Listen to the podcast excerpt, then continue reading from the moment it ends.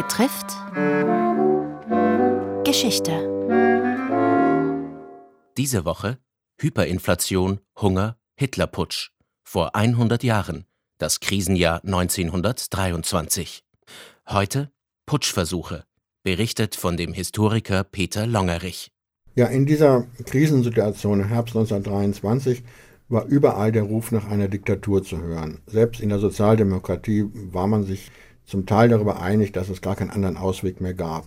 Nun, was bedeutete das? Es gab einmal die Vorstellung, man könnte äh, sozusagen im Rahmen der Verfassung ein Direktorium errichten, also eine, eine kleine Gruppe von Männern, die vom Reichspräsident beauftragt worden wären, das Land quasi diktatorisch zu regieren, aber noch im Rahmen der Verfassung, also die Rechte der anderen Verfassungsorgane vielleicht zeitweise außer Kraft zu setzen, aber äh, sie dann doch letzten Endes zu respektieren. Das war der eine Plan, aber diejenigen, die nun vorgesehen waren als Mitglieder dieses Direktoriums, das war vor allen Dingen der Chef der Heeresleitung Seegt und einige Namen aus der Industrie hätten sich sicherlich nicht an diese Idee gehalten, sondern hätten relativ schnell den Rahmen der Verfassung verlassen und hätten eine selbstständige Diktatur errichtet. Und es gibt auch immer wieder äh, Stimmen aus diesen Kreisen, die sagen, na, im Zweifelsfalle werden wir uns dann vom Reichspräsidenten auch, wie das hieß, trennen müssen, also ihn einfach zum Rücktritt zwingen müssen.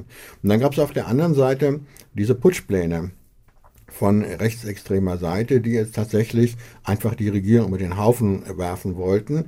Und es gab aber auch Kontakte zwischen diesen verschiedenen Lagern und es wäre auch eine Kombination von Staatsstreich und Putsch möglich gewesen. Also zum Beispiel hätten die rechtsextremen Verbände einfach in Berlin die Macht übernehmen können. Die Reichswehr hätte sich passiv verhalten. Das hatte übrigens der Chef der Reichswehr, also Segt, schon einmal gemacht, nämlich 1920 beim Kapp-Putsch, als er einfach, ähm, als die Rechtsextremisten Berlin besetzten, einfach sagte, ja, Truppe schießt nicht auf Truppe, also die Reichswehr verhält sich neutral und es ist denkbar, dass er möglicherweise 23 sich etwas Ähnliches vorgestellt hat, einfach sagt, ich warte das ab und stelle mich dann nachher äh, einfach auf die neuen Verhältnisse ein.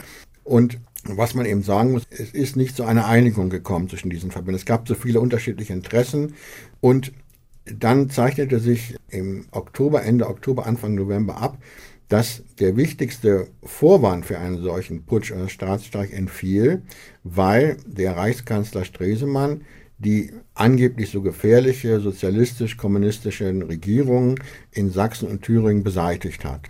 Er ist dort einmarschiert mit der Reichswehr, hat diese unblutig und schnell beseitigt. Es kam dann wieder sozialdemokratische Regierung ans Ruder dort. Und damit war diese große Gefahr der kommunistischen Machtübernahme, die immer von den Rechtsextremisten und Rechtskonservativen beschworen wurde, war dann fort. Und damit brachen diese Pläne für einen Staatsrechtputsch zusammen. Und was wir jetzt kennen aus dieser Zeit eben der Hitler-Ludendorff-Putsch vom November 1923. Das war sozusagen eine Art von Trotzreaktion aus diesem Lager gegen diesen Zusammenfall dieser Putschpläne.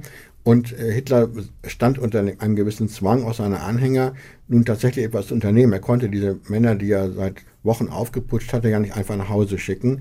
Insofern muss man fast sagen, das Unternehmen war nicht nur dilettantisch vorbereitet im November 23, sondern es hatte eigentlich auch gar keine Aussicht auf Erfolg.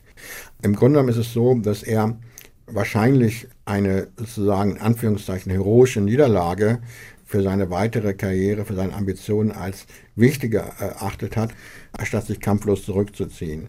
Also insofern hatte er ja die Chance, und das hat er dann später genutzt, diesen dilettantischen Putsch diese Niederlage dann doch in die Voraussetzung für einen späteren Sieg umzudeuten.